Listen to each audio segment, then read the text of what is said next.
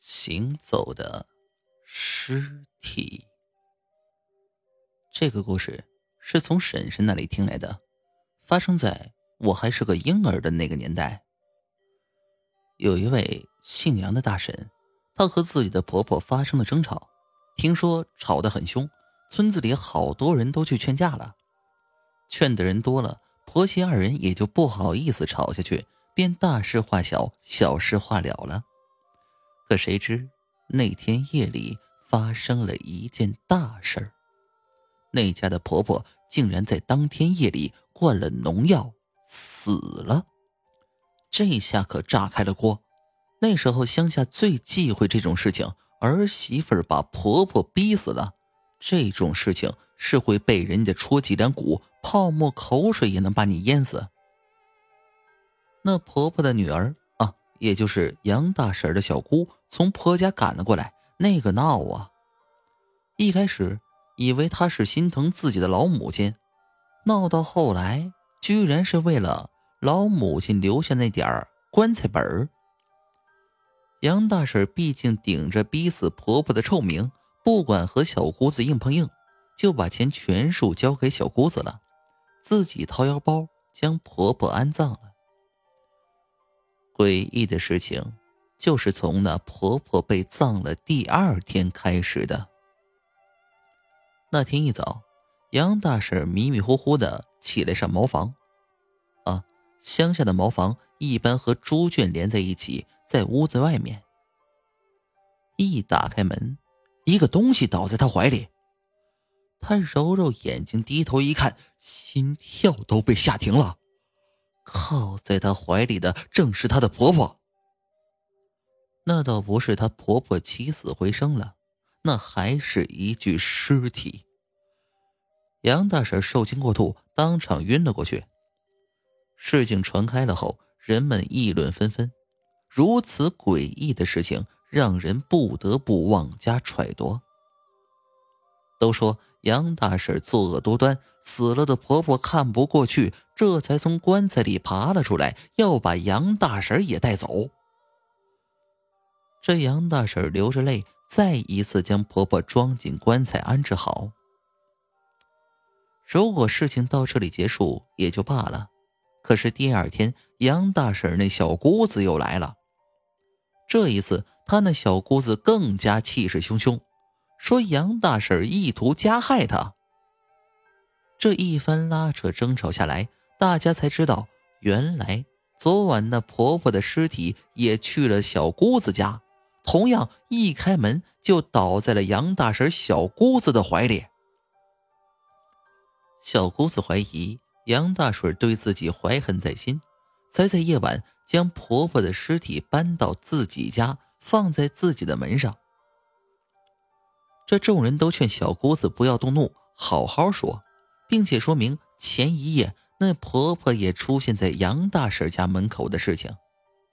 但是那小姑子依旧不依不饶，说杨大婶逼死了自己的婆婆，婆婆来找杨大婶是正常的，可自己一向孝顺，除非有人故意害自己。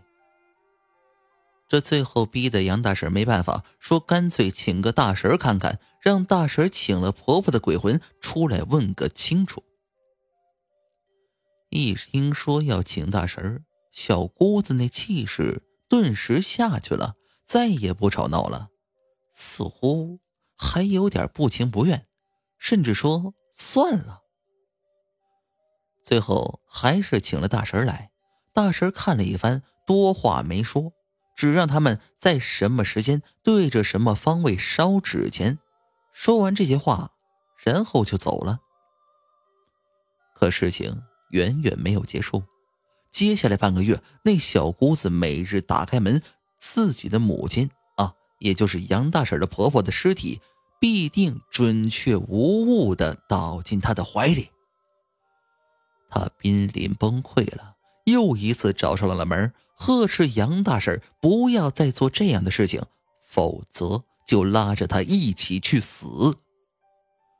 杨大婶与他争辩，那小姑子气急，一时口快，就把第一晚婆婆尸体出现在杨大婶门口的事情说了出来。原来那是小姑子搞的鬼，她恼怒杨大婶和自己争吵，为了吓唬杨大婶，特意趁着夜色把自己老娘的尸体从棺材里搬了出来，放在杨大婶家的门口。原来是想惩罚杨大婶，不想从那天之后，这尸体天天出现在自己门口。所以呢，小姑子才十分肯定。这是杨大婶故意为之，因为她知道根本没有什么鬼魅作祟。众人听了都唏嘘不已，没想到这小姑子如此恶毒，迫害自己的嫂子也就算了，居然把自己老娘的尸体从棺材里搬出来，她于心何忍呢？这杨大婶也吓坏了，她根本没有做那事儿，这婆婆的尸体。怎么会天天出现在小姑子门口？想来想去，他还是去找了那个大婶儿。这回大神终于吐露真言。原来那天大婶已经和婆婆进行了交谈，知道婆婆故意惩罚自己的女儿，并且不许大婶插手这事儿。大婶这才装着糊涂了事儿，趁早离开了。后来事情说开了，大家才知道，一开始婆婆确实是因为和杨大婶吵架才气得自杀的。只是她死后才明白是自己不对，也就没有怪罪杨大婶。可他那点棺材本是留给自己老伴养老用的，却被自己女儿趁机给要走了，他咽不下这口气。不过到底是自己女儿也就算了。谁知他那女儿心肠这般狠毒，竟将自己的尸体从棺材里搬了出来。他这才气不过，天天去女儿家门口。事情明了后，那小姑子把钱还了回来，将老娘重新安葬了。那之后，倒是没有人再看见那婆婆的尸体了。